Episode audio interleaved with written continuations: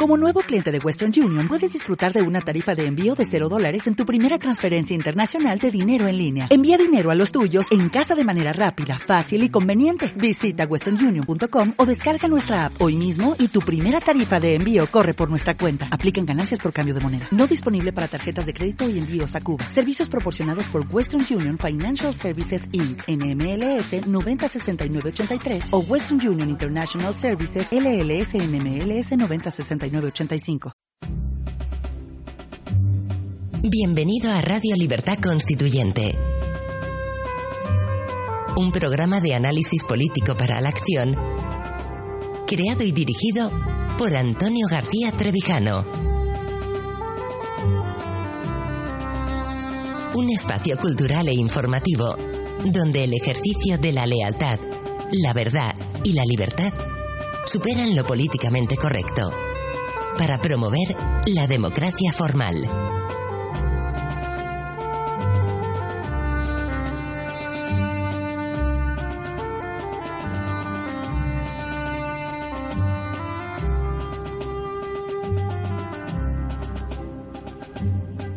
Buenos días, queridos oyentes. Bienvenidos a un nuevo programa de Radio Libertad Constituyente.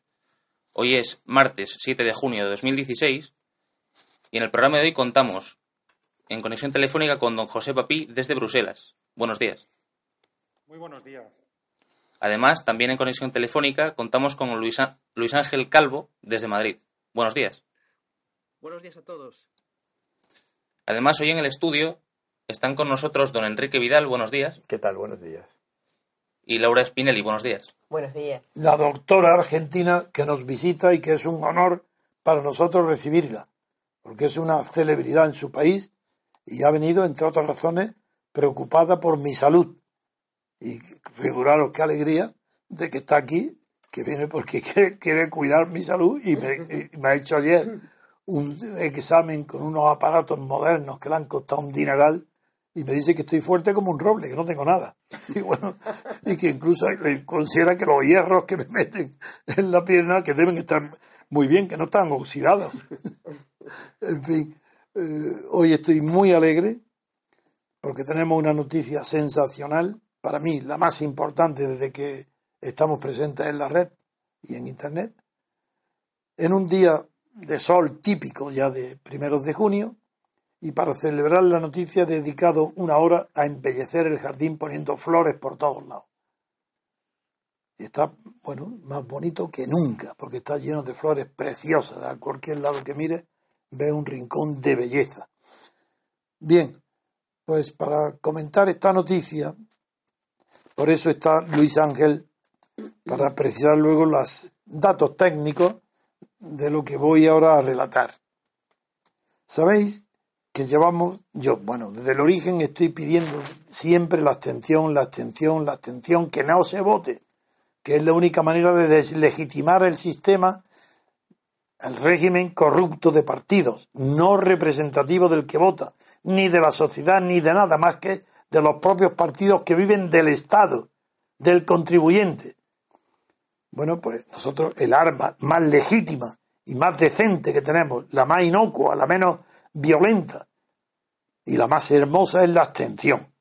Por eso nos comparamos mucho con los ideales morales del anarquismo, que se abstiene de votar pero como sistema ideológico. Nosotros no, porque no es una ideología, es una táctica. No queremos votar mientras no haya un sistema representativo de quién, del que vota, que el que vote, el elector, sea representado por el elegido. Hoy eso no sucede, no en España, en ningún país europeo, salvo Francia e Inglaterra y Reino Unido. En el continente nadie tiene representación política. Ningún sistema, y desde luego el español, que ha sido una copia de lo peor de Italia y de lo peor de Alemania, figuraron la representación que tiene España. Cero, ninguna. Por eso, como es inútil, porque no, no, no nos representan a nadie de los que voten.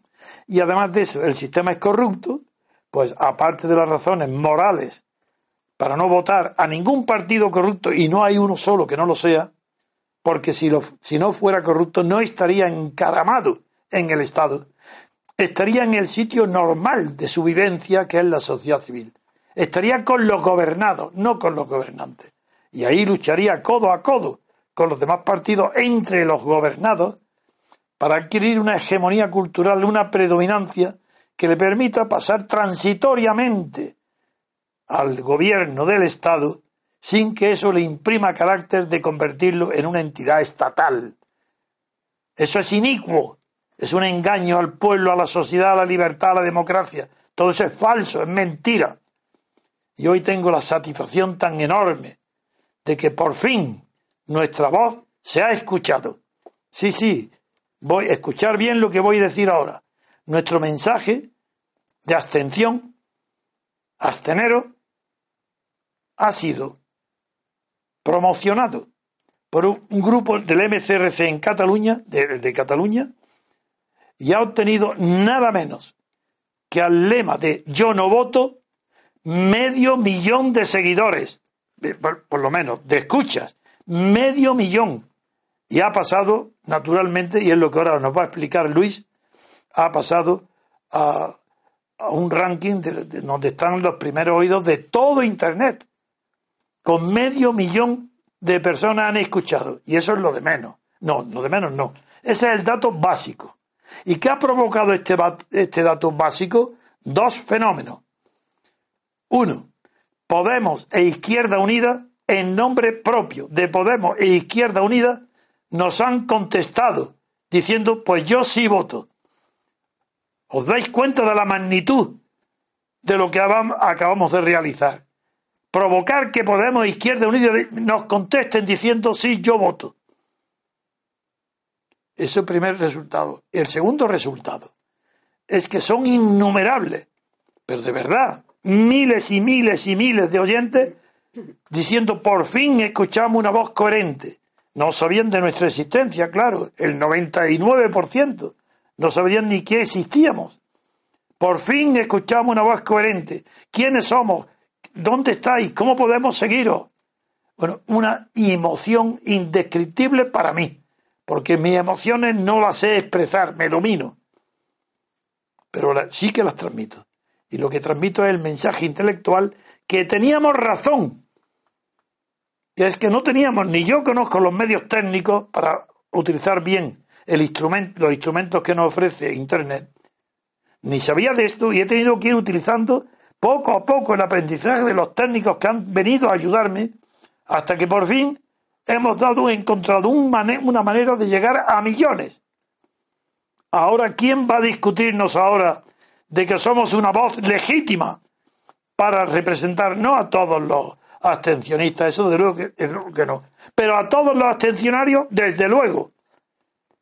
Si hay abstencionarios activos que votan sabiendo lo que lo hacen es debido a nosotros, al MCRC. Es debido a nuestra oposición frontal a Podemos y a Izquierda Unida. Porque sabemos muy bien de dónde procedemos. Porque yo hago nada más que continuar la batalla que di contra el régimen de Franco y contra el pacto de la reforma y contra la transición. Sigo el mismo, igual. Lo mismo que condené a todos al Franco, al régimen, ahora condeno todo y pido la abstención. Le pido ahora a Luis Ángel que nos explique, nos dé los datos técnicos de este fenómeno tan extraordinario que, acabamos, que acaba de legitimar nuestra existencia. Si hay medio millón de españoles que nos escuchan y la gran mayoría nos sigue con la abstención, eso justifica nuestra existencia desde hace. desde que murió Franco. Bien, a ver Luis Ángel, di los datos técnicos que yo no sé lo que es. Pues usted eh, lo ha resumido muy bien, don Antonio. La verdad es que ayer eh, los repúblicos que estamos en Twitter, pues estábamos eufóricos, eh, estuvimos dando gritos, diciendo campeones, campeones. Fue una noche súper emocionante. como usted bien dice, llegamos a unas 500.000 personas en la red social Twitter, conseguimos unos 8.000 tweets quedamos eh, a las diez y media o así de la noche, éramos los primeros políticamente, oh. quedamos incluso por encima de Sánchez. El hashtag Sánchez quiere gobernar quedó muy por debajo de nosotros. ¡Qué, qué maravilla! Y nosotros 7.500. Y lo que usted dice, personas nuevas que no nos conocían, yo ya estoy harto, yo no voto, eh, estamos hasta las narices de todos, y sobre todo se ha oído el MCRC, se ha oído muchos términos de, de, usted, de los repúblicos, de Radio Libertad Constituyente, nuestros dibujos, nuestros lemas de democracia representativa frente a la partitocracia. Y la... Bueno, pues a ver quién es capaz de discutirnos que esta es la única táctica posible. La única táctica dentro de la estrategia general que son mis pensamientos, mis libros, mi difusión y la creación del MCRC. Cultural, no es partido político. Y no hay ninguna cuota obligatoria, no hay ningún pago obligatorio. ¿Qué nos pueden exigir nadie? ¿De qué? ¿Que nos exigen cuentas de qué? ¿De que somos capaces de mover a medio millón de personas? ¿Acaso va a ser indiferente nuestra voz pidiendo la abstención? Para mí esto es un triunfo sensacional de vosotros, no del mío, el mío. Yo no necesito triunfos ninguno, ni para acreditar mi vida, ni mi personalidad, ni mi existencia. Para eso tengo mis libros y mi historia y mi pasado. Ser, haber sido distinguido como el hombre más peligroso contra el régimen de Franco. Haber sido objeto de acuerdos de dos consejos de ministros para asesinarme. Y eso es suficiente, eso justifica mi vida. ¿Qué me van a mí decir? Nadie. Ni Partido Comunista ni nadie se ha situado a la izquierda mía. Nadie ante Franco. Y desde Franco ahora tampoco, porque no acepto la monarquía. Yo no acepto una monarquía franquista. Ni acepto la constitución. Porque no hubo un periodo de libertad constituyente. Todo es falso, todo es mentira. Así se comprende todo. Quien no parte de esta base no comprende nada. Continúa, por Dios, perdón, digo por Dios como una expresión, porque sabéis que soy ateo. Venga. Nada, sobre todo fue muy emocionante también lo que usted ha dicho, a que fue todo un punto de inflexión, ver cómo Izquierda Unida y Podemos se movilizaban contra nosotros. Vieron que estábamos creciendo a tal velocidad que tuvieron que crear un contra hashtag.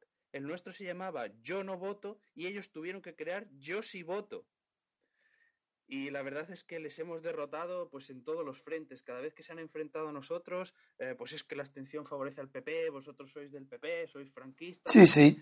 Le hemos contestado, somos abstención activa. La abstención activa favorece a los partidos pequeños. Lo que favorece al PP es a vosotros, que os han creado para que se le vote al PP. Si no, ¿qué razón hay para votar al PP? Pues el miedo a Podemos, si no, no hay más razones. Claro. No, no, es una maravilla y te felicito a ti también. Seguí, y, claro, lo, lo, único es que yo no tengo conocimientos técnicos ningunos de Internet para poder hacer esto a tiempo y con conocimiento. Lo hago cuando acudís a mí, técnicos que me ayudáis. Y mira lo que ha hecho ahora Eugenio, el, como jefe de fila, ha sido todo el grupo catalán. Lo he llamado para felicitarlo en Barcelona y ni lo ha admitido. Dice, no, el triunfo es de todos. Y el mío no es. A mí se me ocurrió la coordinación de este pero es que el éxito es abrumador. Figuraros lo que podemos hacer sabiendo que ese instrumento nos permite llegar a millones de españoles. Vamos a por ello. Figuraros con qué ánimo voy yo a Bruselas ahora. Me está escuchando papi. Figúrate cómo voy a ir a Bruselas sabiendo que hay medio millón de españoles que siguen la consigna de no votar, que la escuchan y se emocionan. ¿Quién puede ahora negar la legitimidad del MCRC para decir que la abstención es nuestro lema y que habrá abstención hasta que no haya libertad constituyente, libertad colectiva. Esta es la noticia que tenía reservada a ti, papi. ¿Me oyes? Me, he quedado muy impresionado. Yo, yo conocí de la, de la campaña, vamos, que se estaba preparando una campaña, pero no tenía noticia que se hubiera lanzado ya. Me, me he quedado con la boca. Ni yo tampoco. Yo no esperaba ese éxito tan rápido. Sigue pendiente la campaña. Hemos iniciado programas especiales de la abstención, además con, el, con el, el, el telescope. Pero. Queremos todos. Perdón. Dime. Sí, quería decir que todos los lunes vamos a hacer una campaña que empieza a las 8 de la tarde y sigue toda la noche. Y como nosotros, nuestro grupo, pues es el más entusiasta, pero con diferencia, o sea, nosotros somos muy pocos en número, pero somos tan, tenemos tanto entusiasmo, tenemos tanta... Porque no hay que vergüenza de decirlo, porque somos idealistas. Y si no hay que tener ninguna vergüenza, porque tenemos idealismo moral, político, del corazón, no de la cabeza. de la cabeza que se enfrente a alguien conmigo, de la partitocracia. ¿Verdad donde lo mando al infierno en menos de dos minutos? Infierno intelectual. No hay ninguno que pueda sostenerse de pie ante mí. Ni Pablo Iglesias, ni Rajoy, ni nadie. Pero no tenemos medios. La televisión me teme, no me invitan, no quieren. Muy bien. Pues ahora hay medio millón de españoles que saben que tienen que no votar. Nuevos. Sigue, papi. perdón, queremos todos los lunes eh, eh, seguir con estas buenas noticias y seguir con nuestra campaña de Twitter y desde aquí quiero animar a todos los repúblicos que nos oigan, porque uno nuestro vale por 300 de Podemos o del de, PSOE o de... Por el entusiasmo. Somos, somos entusiastas y, estamos seguros de lo que decimos. Y, en las peleas, en las disputas, en las riñas que se hace con, en Twitter, siempre ganamos. Entonces, yo quiero animar a todo el mundo a que se junte a nosotros, porque uno de nosotros vale por muchísimos del, resto de partidos. Y, y quiero insistir en eso, en que todos los lunes, a partir de las 8 de la tarde hasta la noche, vamos a seguir haciendo campañas por la abstención y que se pueden unir a nosotros para coordinarse en Telegram, en una página que se llama Jóvenes Repúblicos. Venga, tomar nota. Y todos, eh, no puede quedar nadie fuera de la actividad de estas campañas. Ahora tenemos que ponernos manos a la obra para duplicar el próximo mensaje un millón de abstencionistas. Duplicarlo. Vamos a demostrarle que no es tan fácil vencer a unos españoles idealistas. Claro, idealistas, con el corazón, no con la cabeza. Con la cabeza podemos ser escépticos, ver todas las dificultades, pero ninguna nos va a retraer. Ni motivos internacionales ni nacionales, porque he leído, he visto ayer, me han dicho unas disputas ridículas. Sí, disputas ridículas. Porque no tengo ningún temor ni a Estados Unidos ni a, nadie que pueda impedir el triunfo de la libertad política en España, si los españoles lo quieren. ¿Qué, qué, ¿Qué problema puede haber en el mundo internacional? ¿Quién va a conspirar para impedir que lleguemos a la libertad colectiva cuando el MCRC lo único que propone, ¿qué es? Reglas de juego, no jugadas. ¿Por qué Estados Unidos ni nadie, ningún imperio va a oponerse a nosotros? ¿Por qué razón? Si nosotros no estamos haciendo ninguna jugada, ni a favor ni en contra. Estamos haciendo reglas de juego de la libertad política, de la democracia formal. Ah, ¿Que hay enemigos que haya democracia formal en España o en Europa? Eso no está demostrado. Eso es una deducción que hacemos del resultado de la guerra mundial y de la ocupación de Europa por el ejército de Estados Unidos.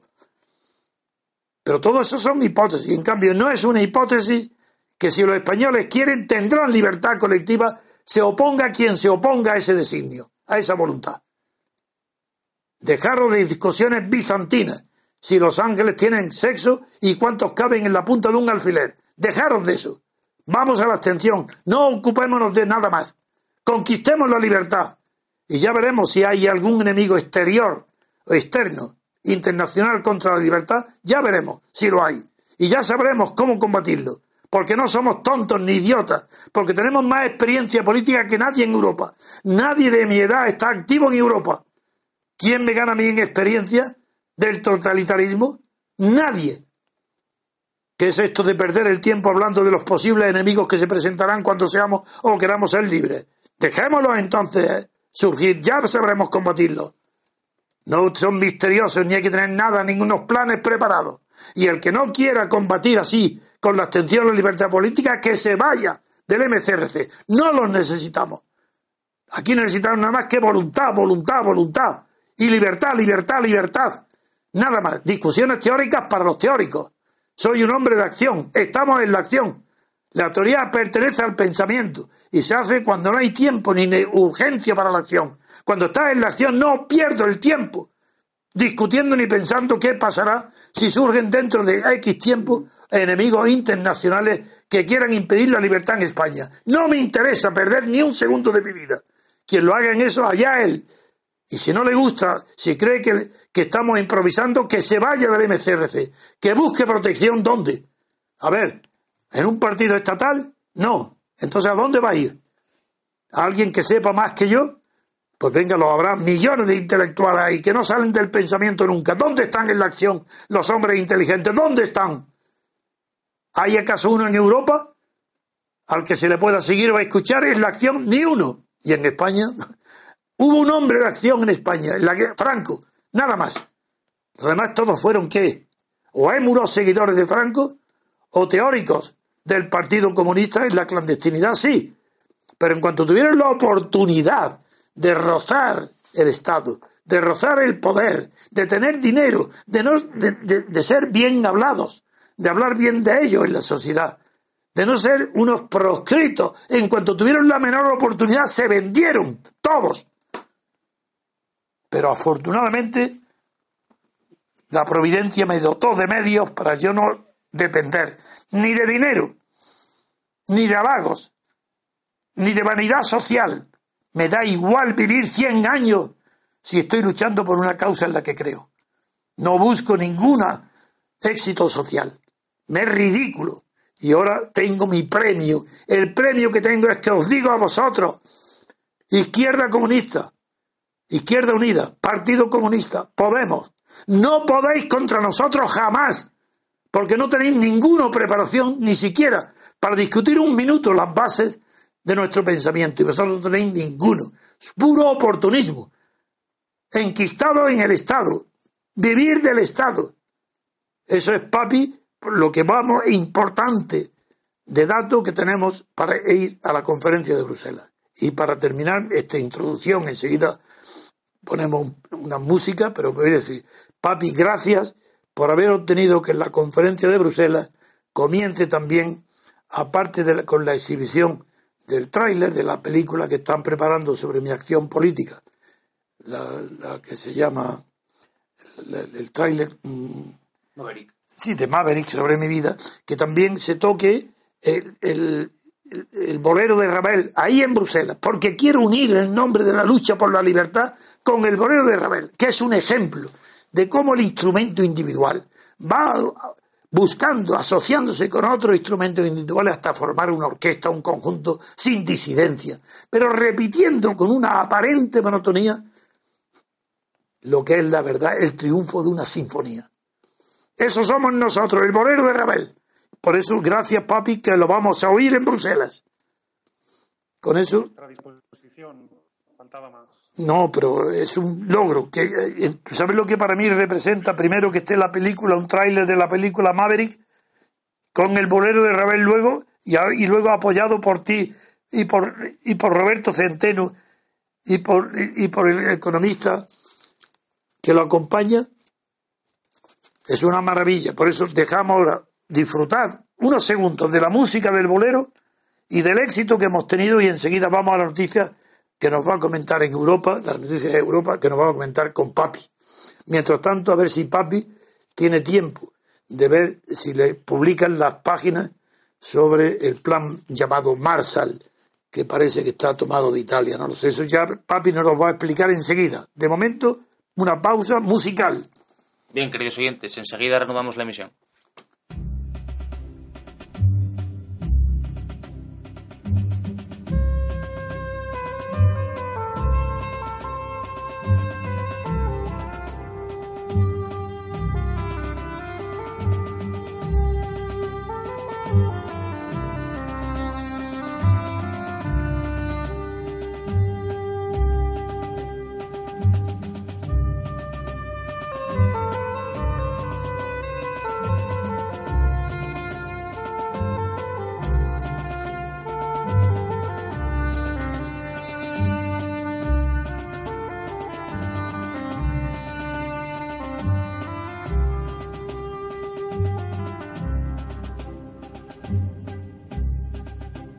Bien, queridos oyentes, ya estamos de nuevo aquí en Radio Libertad Constituyente. Y ahora en este nuevo bloque del programa, don José Papi va a hablarnos de la actualidad de Europa. Muy bien, Papi. A ver si los papeles que estábamos esperando te han llegado ya. Bueno, eh, don Antonio, eh, hemos estado hablando a lo largo de los últimos programas de que la Unión Europea estaba creando un plan B por si el, acuerdo con Turquía no funcionaba. Sí. Pues el, plan B se está explicitando cada vez más, cada vez más. Eh, se acaba de presentar un, programa, deben estar en, plena rueda de prensa ahora mismo, un programa, un nuevo paquete que han llamado de control de la emigración, eh, que se inspira en un documento del gobierno italiano eh, que el primer ministro Matteo Renzi eh, propuso hace unas semanas, en concreto en el mes de abril. hay que recordar que Federica Mogherini, que es la, alta representante para la política exterior de la Unión Europea, es italiana. Sí. Y es la comisaria europea que ha colocado Italia en, la Unión Europea y, eh, bueno, ahí hay una conexión especial. Y bueno, el documento no, vamos, lo estoy leyendo muy rápidamente ahora mismo porque, acaban de publicar una nota de prensa hace minutos y sí he tenido acceso al documento del gobierno italiano de hace unas semanas en el cual se inspiraba, ¿no? Eh, o se ha inspirado este documento. Por resumir a nuestros oyentes, por no, irnos, no perdernos en detalles, se confirma que eh, la Unión Europea quiere crear un servicio conjunto de control de fronteras, es decir, esa solución tecnocrática que comentábamos el otro día, quiere poner una serie de recursos para que de una manera unificada se traten esas peticiones de asilo, se creen bases de datos informáticas para que los datos circulen más rápidamente de frontera a frontera. Esta sería, digamos, un pilar de este nuevo paquete y el segundo pilar del paquete sería, eh, y esto ya lo conocemos y si estuviera don Dalmacio nos daría un grito enseguida, pues más ayuda a los países fronterizos. Es decir, se quiere movilizar eh, eh, más dinero.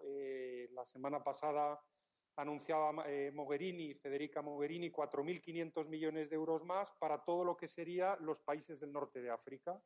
Unido esto al dinero que ya se le está dando por debajo de la manga o no por debajo de la manga a Grecia, se está generando, digamos, un eh, sistema de, protección de las fronteras que ya no toma en cuenta a Turquía y digamos que el plan B, de una manera diplomática. ¿Sabes cómo, ¿Sabes cómo le llama el país a este plan B?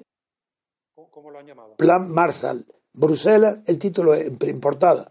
Bruselas propondrá un plan Marshall contra la emigración. La Comisión presenta hoy un programa de inversión para los países vecinos que penalizará a quienes no frenen la llegada de refugiados. ¿Qué te parece el título? Bueno, el, plan Marshall, digamos que cae un poco en el discurso socialdemócrata clásico. Naturalmente, porque el plan Marshall fue de reconstrucción de Europa. Y este es un plan para evitar la destrucción de Europa tardío, insuficiente. Porque es que quieren desarrollar todo el norte de África, eso no hay dinero. Exactamente. acaba usted, vamos, se puede decir más alto, pero no más claro. Hay una diferencia fundamental con el Plan Marshall. Eh, es decir, aquí la Unión Europea hace la declaración bonita, preciosa, de que quiere desarrollar a estos países, pero en realidad se está comprando eh, que las fronteras estén cerradas a cambio de dinero. Ese es el objetivo. Eh, vamos a ver, hemos ido señalando en el programa, don Antonio, muchos signos, ¿no? Que nos han servido a lo largo de las últimas semanas para interpretar que lo de Turquía se caía y que había que poner en marcha otro plan nuevo, ¿no? Sí. las declaraciones que yo he recogido solo en los dos primeros días de la semana, porque normalmente hacia el viernes pues ya podríamos tener una perspectiva de cómo ha funcionado la semana, pero vamos, las declaraciones de lunes y martes son ya, ya dan por caída, digamos, la cooperación con Turquía y eh, em, están demostrando un cambio ya de paradigma en el cual la Comisión Europea, liderada evidentemente por la Unión Europea, liderada evidentemente por Alemania, eh, y con la Secretaría Técnica, la Comisión Europea trabajando, pues ya están pasando a un enfoque menos idealista, menos de abrir fronteras, etcétera, ¿no? Por darle a nuestros oyentes algunos signos. El, me he enterado que el Partido Popular Europeo tuvo un retiro espiritual, o de espiritual lo digo de broma, en el sur de Francia, eh, donde se reunieron pues, una serie de, líderes, de, vamos, de, de, europarlamentarios, para tratar la cuestión de, Turquía. Y por lo que se ha filtrado, eh, liderados por Manfred Weber, del Partido Popular Europeo y alemán, que es el líder del Partido Popular Europeo, digamos, un, embajador de Angela Merkel, eh, esa discusión se dividió en dos, grupos, en dos frentes. Uno de los frentes decía que Turquía no puede entrar en la Unión Europea. Sí, ya están, se están filtrando declaraciones por parte de representantes de, Alemania, ¿no? infiltrados, hablando de broma, dentro de la Unión Europea, de que Turquía no puede entrar en la Unión Europea. Eso ya es el torpedo que faltaba. Es decir, ya hemos tenido lo de poner la suspensión de los visados, la declaración con relación al genocidio armenio, Ahora Manfred Weber, el presidente del Partido Popular Europeo, dice que directamente, y lo han filtrado a prensa, que Turquía no tiene las condiciones como país en su sistema legislativo, en su sistema eh, de, libertades, de, poder pertenecer al club y que esto hay que pararlo, es decir, lo de Turquía se da, se da por muerto. Eh, la presidencia que, va a comenzar eh, el, 1 de julio, lo comentaba la semana pasada, la presidencia eh, eslovaca tiene una papeleta fuerte y bueno, ya, ya hemos hablado que las primeras declaraciones del primer ministro Robert Fico han sido duras contra el Islam y em, un tema que se me olvidó comentar la semana pasada, ahora mismo Eslovaquia tiene demandada en el Tribunal Superior de Justicia a la Unión Europea por el sistema de cuotas. Sí si la Comisión eh, en este plan Marshall, eh, pero en el plan Marshall interior, en el cual estaba diciendo que quería multar con 250.000 euros por cada refugiada que no aceptara un país conforme al sistema de cuotas, si esa propuesta fuera adelante, pues Eslovaquia se, produciría una situación muy paradójica de que probablemente Eslovaquia volvería a demandar o denunciar a la Unión Europea ante el Tribunal Superior de Justicia de las comunidades europeas y eh, eh, eh, bueno, pues sería curioso que un país que preside demanda a la Unión Europea, ¿no? Ahora mismo ya tiene una demanda contra, contra la Unión. ¿qué, más, ¿Qué más hay sobre la mesa? Pues bueno, la pelea en Alemania entre los bávaros y, la CDU de Merkel pues se intensifica. Se intensifica. vamos, la prensa alemana, esto Armando Merino, nuestro corresponsal, uno de nuestros corresponsales en Alemania, tendrá mejores informaciones que yo, pero ahora mismo eh, los, los, bávaros le echan la culpa a Merkel de la bajada en, eh, voto eh, y de ese trasvase o esa transferencia de voto que se está produciendo al partido Alternativa por Alemania. Creo, papi, que conviene recordar que el plan este es tan gigantesco, tan ambicioso, que afecta, que aunque pues está inspirado en, algunos países tienen problemas más graves que en otros, como Libia.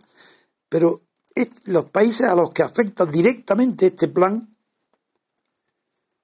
además de Libia,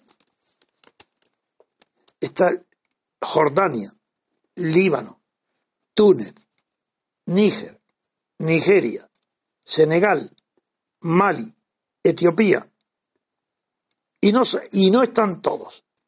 ¿Y qué es lo que quieren hacer con estos países? Una inversión tan gigantesca que produzca lo que denominan los autores del plan incentivos negativos, que provoquen en todos esos países las ganas de no ir a Europa. ¿Qué os parece?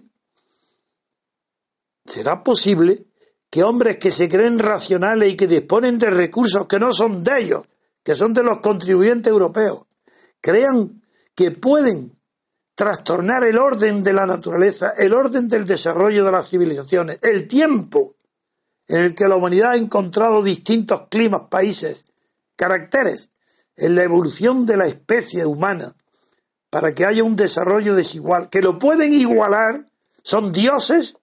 ¿Qué es esto? Crear incentivos negativos para que no sea deseable a los países pobres invadir Europa. Esa es la locura.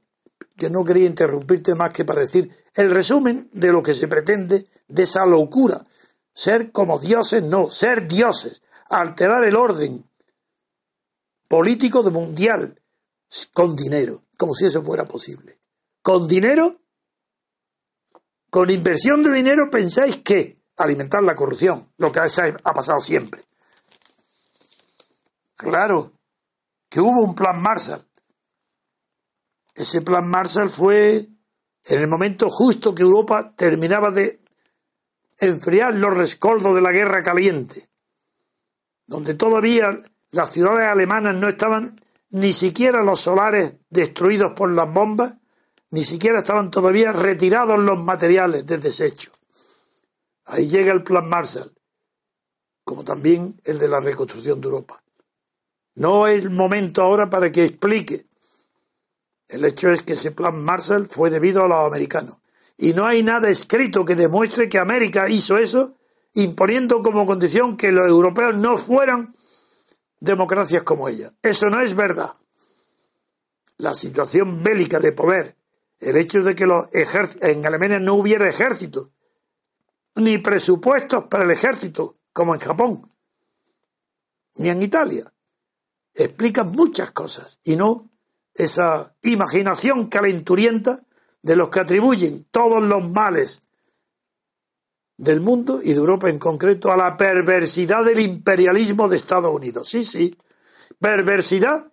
¿Quién salvó a Europa del totalitarismo de Hitler, Mussolini? De Franco no. Esa es la diferencia entre el resto de Europa y nosotros. Europa rompió por la Armada de Estados Unidos. Y quiero que recordar, porque soy un hombre justo, por la enorme sacrificio que hizo la Unión Soviética Sí, sí, el partido totalitario, el, Estado totalitario, indeseable para mí, pero histórico, no se puede borrar. Ese fue un factor decisivo para derrotar a, a Hitler y a Mussolini.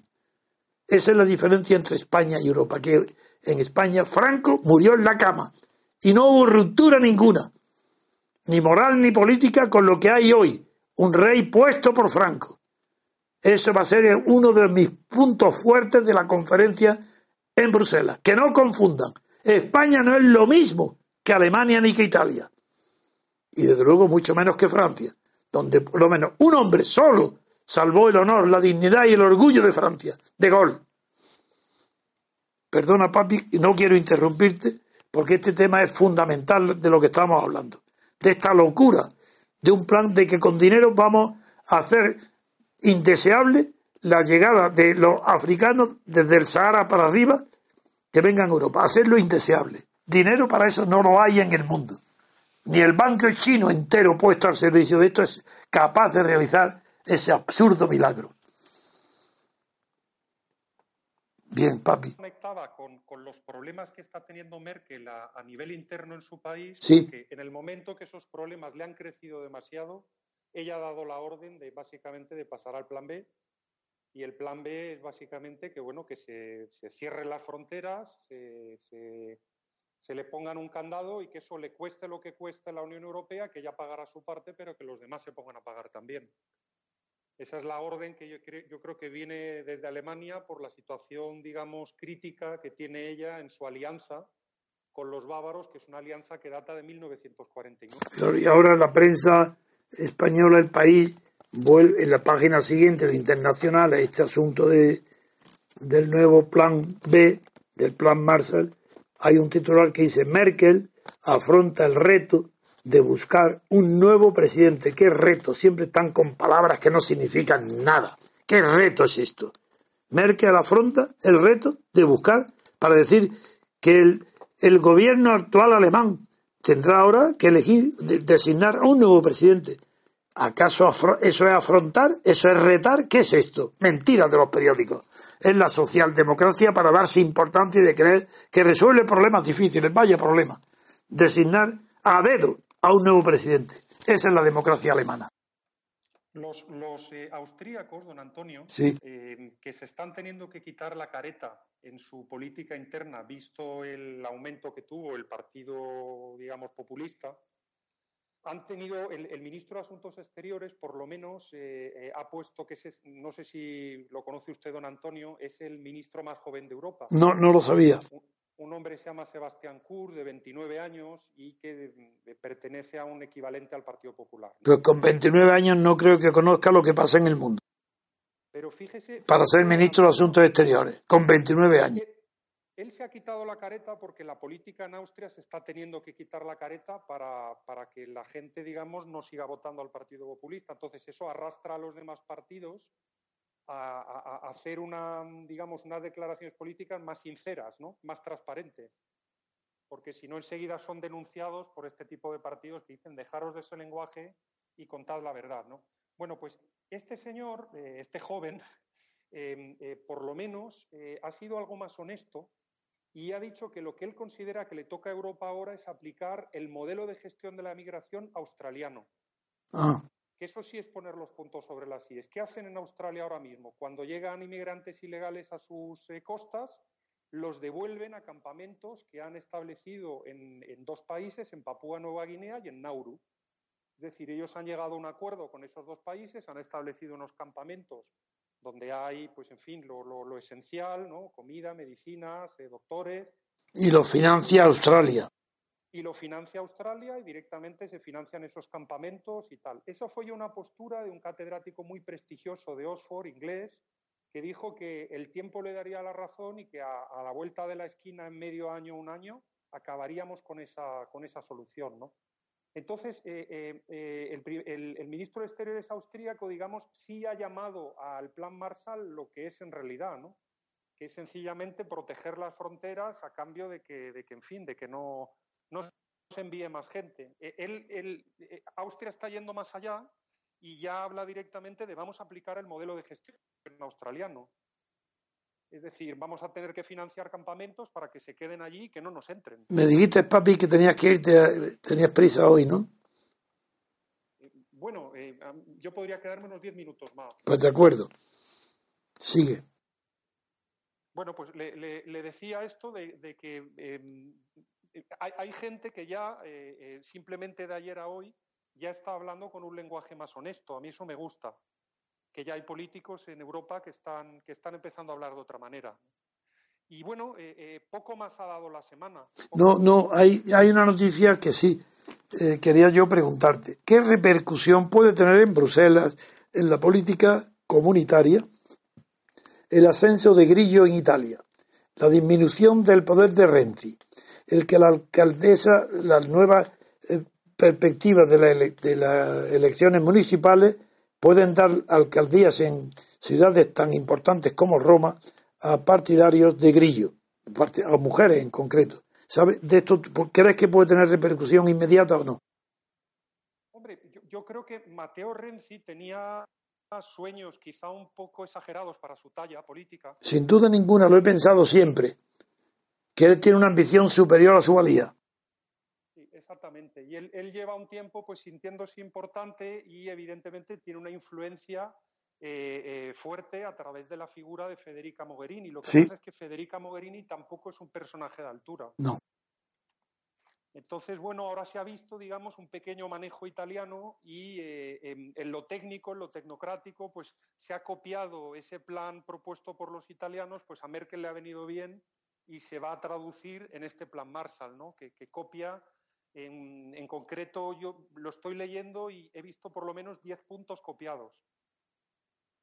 Estoy haciendo un análisis muy rápido al tiempo que hablo, digamos, comparando los documentos. Eh, eh, pero eh, vamos a ver, eso yo, creo que va a tener una influencia, evidentemente, de que, de que Renzi pues, va a tener que trabajar en casa y quizá dejarse de sueños, ¿no? De, ser el sustituto de Merkel o demás, que yo creo que era una locura que le había entrado en la cabeza y no, no tenía mucho sentido. Hay unas declaraciones de Renzi que no contestan directamente a la pregunta que te he hecho, pero que son muy significativas de los políticos mediocres.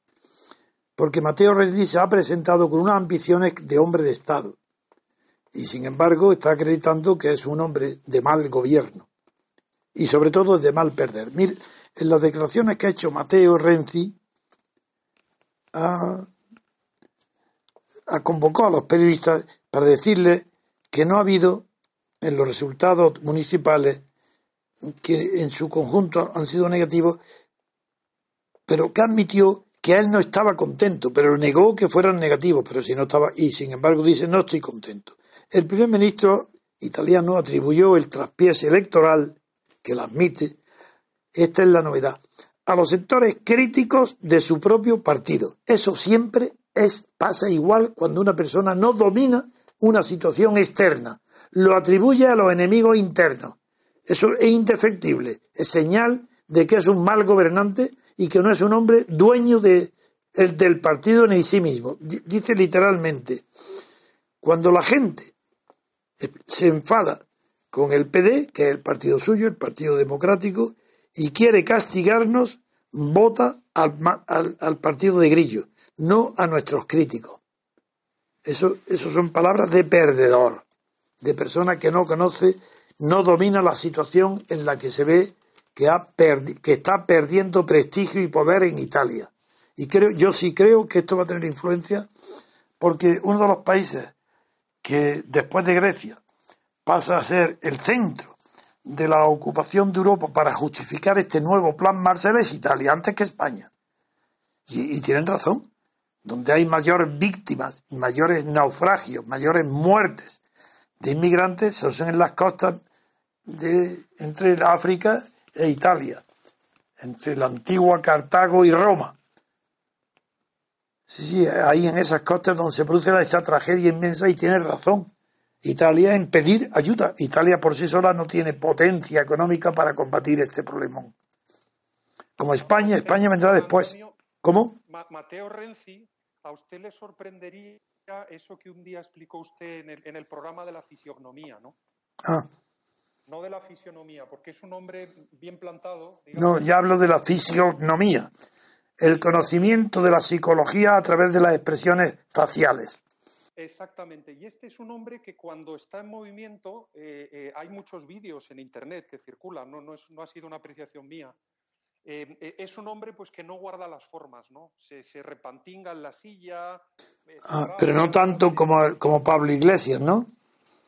Pues algo así. A mí, de, hecho, hay vídeos de burla, de burla, pues por ejemplo hay uno con Martin Schulz, con el socialista alemán, el presidente del Parlamento Europeo, sí que es un hombre correcto, vamos. Y educado. en fin, sabe estar el hombre y al lado, pues este se veía dándose la vuelta, em, em, hablando con muchachas, em, volviendo, rascándose. Ah, no, eso sí, esa ordinariez es... Es un hombre que no guarda las formas. Pero eso implica mucho, porque eso implica un descontrol de sí mismo, pero no en el momento, sino en la educación de la infancia. Eso indica que ese hombre no ha sido educado, y la educación de la infancia. ¿Cómo? Este. No, no, es que yo no lo he visto, pero yo pienso, por ejemplo, en Pablo Iglesias. Son personas que no han sido educadas, no han tenido nunca un control de sí mismos. Solamente son hombres ambiciosos, desde luego, pero llenos de fantasías, más que de imaginaciones. Porque cuando una psicología interna no está equilibrada, su imaginación tiende a la fantasía. Porque no está. Una imaginación es una fantasía dominada por el conocimiento de la realidad exterior. Eso implica educación. La función de la educación no puede nadie imaginarse lo importancia que es, sobre todo para cualquier espíritu revolucionario. Es imposible ser revolucionario sin ser educado. ¿Qué se cree Pablo Iglesias?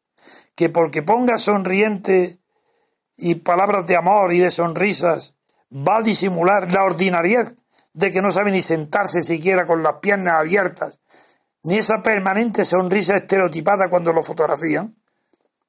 Esa falta de educación viene de la infancia. No ha sido nunca controlada por la voluntad. Por eso es un hombre tan peligroso, porque no tiene control de sus ambiciones. Las manifiesta impúdicamente porque no tiene educación. Esa es la importancia tan grande que tiene para un revolucionario la educación social, las formas. Más importancia, mucho más que para un conservador, ni que para un aristócrata. Quien tiene que guardar de verdad las formas sensibles de respeto hacia los demás es un revolucionario. Por eso en Europa no encontraréis a nadie educado ni elegante, como Lenin, Lenin fue elegante, educado, porque era revolucionario. Y un revolucionario no puede despreciar algo que implica nada menos que el control de la propia voluntad para indicar el respeto que se siente hacia los demás.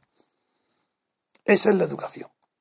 Hay filósofos, pocos, pero algunos como Santayana, que, que le dan un valor inmenso a la educación porque como le pasa a la educación como a los refranes, que no hay gesto, que no hay expresión, que hoy nos parece educada, que no haya sido revolucionaria en un tiempo atrasado, cuando lo normal del comportamiento era la ordinariedad, lo soez, lo no recatado, se recata el movimiento, se recata la expresión.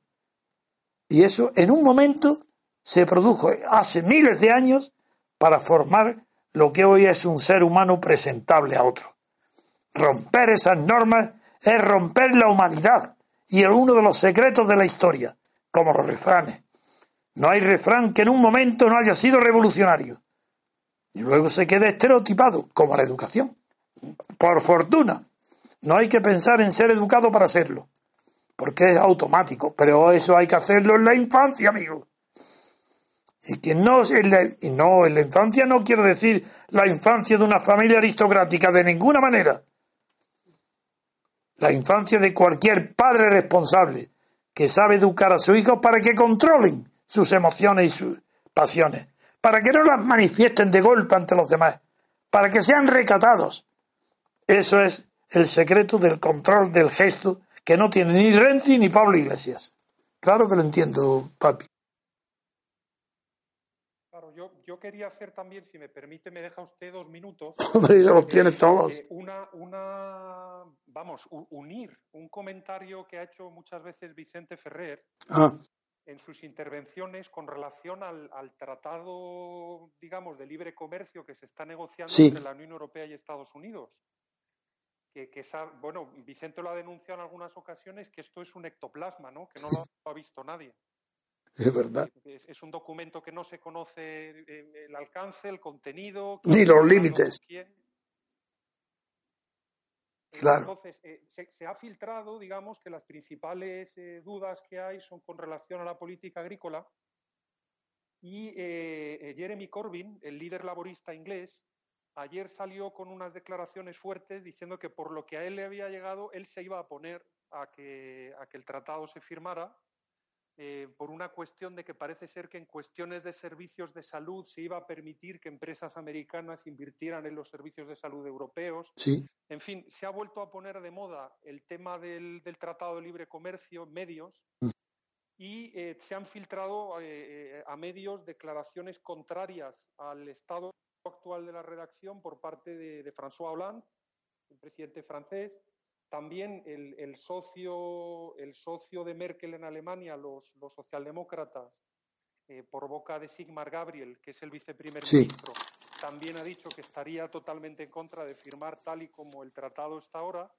Y eh, parece ser que se va a materializar el ectoplasma, perdón de nuevo por la, por la broma, eh, en la cumbre de, consejo del mes de junio, que parece ser que ya se va a, presentar allí algún tipo de borrador que no sé si tendremos acceso como, como ciudadanos a conocerlo, pero bueno, eso sigue revoloteando esta, cuestión y, bueno, eh, hay, hay, un secretismo tremendo, pero ayer, ayer sí que tocó mucho los medios por las declaraciones de Jeremy Corbyn. ¿no? sí, pero no te dejo que te vayas sin que pronuncie una palabra, un minuto, sobre lo que está pasando de verdad en el Reino Unido con las últimas encuestas han cambiado por completo el signo, el signo de los pronósticos sobre el Brexit, porque las dos últimas eh, encuestas que las conocerás señalan las dos, una de ellas de un prestigio enorme, porque ha sido una encuesta con muchos miles de encuestados, no, no, los,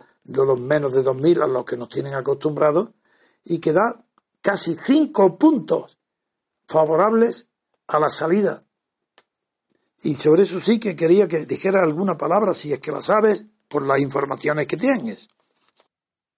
Bueno, lo, creo que lo comentábamos el otro día. Eh, yo creo que ahora mismo ya se entiende que la clave de, que el Brexit... sí, hablaste de los jóvenes el otro día, sí. Eso es llegar a los jóvenes y el, reto que tiene, que tiene el amigo Cameron de, aquí al, día 23 es eh, probablemente rejuvenecer algo el mensaje. Espero que no infantilizarlo, como suele pasar en España, ¿no? Que lo infantiliza. Sí, pero es que parece que el argumento económico, que es el más fuerte que se ha hasta ahora, ha cedido el paso y que ya no es el que es decisivo. Exactamente. Yo creo que ahí ha habido, ya se ha trabajado bastante, ya ha habido suficientes informes del Banco de Inglaterra, de firmas de empresas multinacionales, think tanks, eh, todo eso ya se ha trabajado. Pero nunca como antes había producido esa impresión pesimista para los que Cameron, que ha producido una devaluación de la libra esterlina. Eso ya es grave. Tremenda. De hecho, ayer tremenda. Y yo, vamos, lo, he vivido en primera persona, además. Pues eso es lo que yo quería que nos comentaras. Que ayer se cambió a menos. Bajo 10 o 15 céntimos. No, es que a menos de uno y medio. 1,443 dólares. Sí. Había bajado en euros de 1.30 y algo a 1.20. Sí, yo lo tengo en dólares. Muy bien. Pues nada, cuando tú quieras. Si tienes que irte, yo te, remataré con otro tema. Vamos a ver ahora qué música y elegiré otro tema. Y ya muy pronto te estará. ¿Vas a venir? ¿Piensas venir antes? No.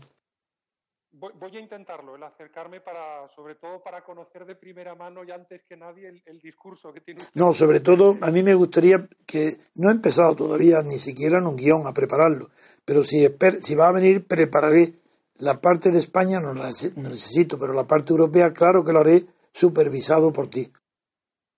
De acuerdo, bueno, a su disposición, como siempre, un honor. Pues muy bien. Pues nada, repito otra vez la alegría que sentimos todos, y tú, desde luego, por ser tan importante para nosotros, del éxito tan grande que acabamos de tener y que va a ser el comienzo de lo que puede venir. Ahora tienes, sobre todo tú, que concentrarte en que los medios y los de comunicación, televisiones, radios, prensa que asistan, que puedan ir a la conferencia, que se hagan eco, que publiquen, que hablen de ello.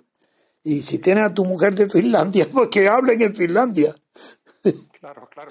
y, además un problema con medios es que hay que avisarles muy poco antes de la conferencia. Sí. Porque cuando uno los avisa, vamos, eh, con tiempo. primera persona veces, si uno les avisa con 7, 10 días es malo hay que avisarle con, con 72. Pues eso lo harás tú, a tu que domina el tema, lo harás tú. Pues muy bien, ya te esperaré y te vendrás a comer aquí y a disfrutar conmigo de las flores que acabo de poner hoy. ¿De acuerdo? Pues un, abrazo. Hasta muy pronto y vamos a una pausa musical para terminar con alguna otra noticia que la buscaré mientras. Bien, pues enseguida estamos de vuelta aquí en Radio Libertad Constituyente. Estás escuchando Radio Libertad Constituyente. Recuerda que también puedes consultar e informarte a través de nuestro sitio web en www.diariorc.com. Encontrarás criterios, artículos sobre teoría política, documentos y todo tipo de información variada acerca del movimiento ciudadano hacia la República Constitucional.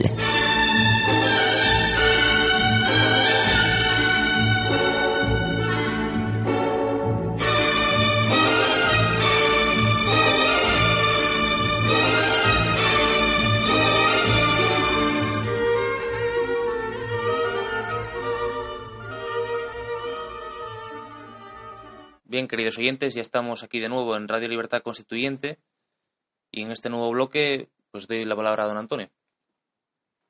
Mm, ayer tengo en, primer lugar pedir disculpas a los habituales oyentes de este programa de que dedicamos demasiado tiempo al tema de Perú, a las elecciones, porque tuvimos cerca de 50 minutos. El motivo yo no, no pido disculpas, simplemente digo que fue un error, pero un error motivado, porque no tenemos suficientes corresponsales en América del Sur para informar sobre los temas de cada país y tenemos la suerte de que Vicente Ferrer, Ferrer es un hombre muy preparado, muy conocedor de lo que sucede en América y que vive hace mucho tiempo en Cartagena de India, que es un sitio privilegiado para conocer lo que pasa tanto en América del Sur como del central y del norte.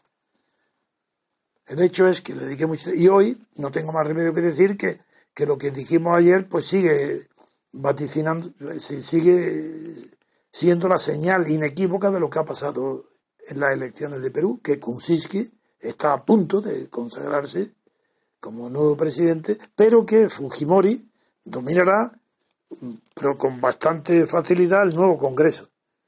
Y que las diferencias de votos sean escasas, pero ya parece que, que con escrutado casi la totalidad, pues sí continúa teniendo un, una ventaja inferior a 100.000 votos, pero una ventaja suficiente para justificar la legitimidad de su elección a presidente. En cambio, porque no tenemos eh, esas informaciones, yo noto, la necesito, a pesar de que en Argentina tenemos una, y lo digo porque tengo delante esta seguidora nuestra, doctora, que está con nosotros, Argentina, necesitamos un corresponsal, porque el fenómeno de Macri yo creo que sobrepasa lo que se esperaba. Porque no se está tratando de un simple cambio de presidente del gobierno. Aquí se están poniendo en juego en Argentina cosas muy profundas y muy antiguas del peronismo y del kirchnerismo. Pero yo no me atrevo, si, claro, cada vez que un asunto se alarga es porque no se domina el tema suficientemente. es inevitable que Vicente que Ferrer, que tiene que informarnos desde México a Estados Unidos y la Argentina, Chile, todo, es normal que tenga que alargarse cuando le, le, pido información sobre lo que está sucediendo en Perú.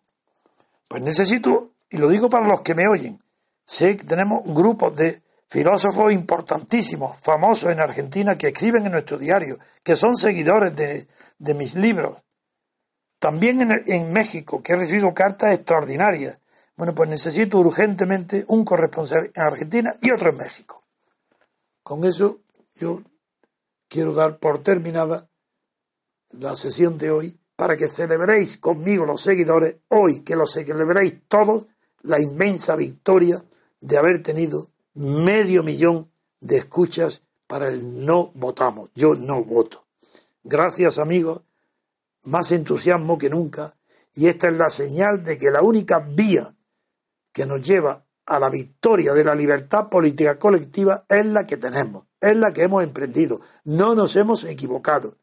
Y aunque no suceda en ningún otro país del mundo, esto va a suceder en España. Adiós amigos, hasta muy pronto. Bien, queridos oyentes, pues hasta aquí ha llegado el programa de Radio Libertad Constituyente. Les invitamos a que se suscriban a nuestro canal en iVoox y les recordamos que ya pueden conseguir la obra de Don Antonio, editada por Ediciones MCRC, a través del enlace que van a encontrar en la descripción de este podcast, a diariorc.com. Y sin más, nos despedimos hasta el programa de mañana miércoles. Buenos días. Gracias por escuchar Radio Libertad Constituyente. Recuerda que puedes seguirnos también si lo deseas en Facebook o Twitter a través de nuestras cuentas oficiales. Busca el texto Diario Español de la República Constitucional en Facebook y pulsa en me gusta para seguirnos. Busca Diario RC en Twitter para localizarnos también en esta red social. En la plataforma YouTube puedes visualizar información diversa a través de los canales Tercio Laocrático y Libertad Constituyente TV.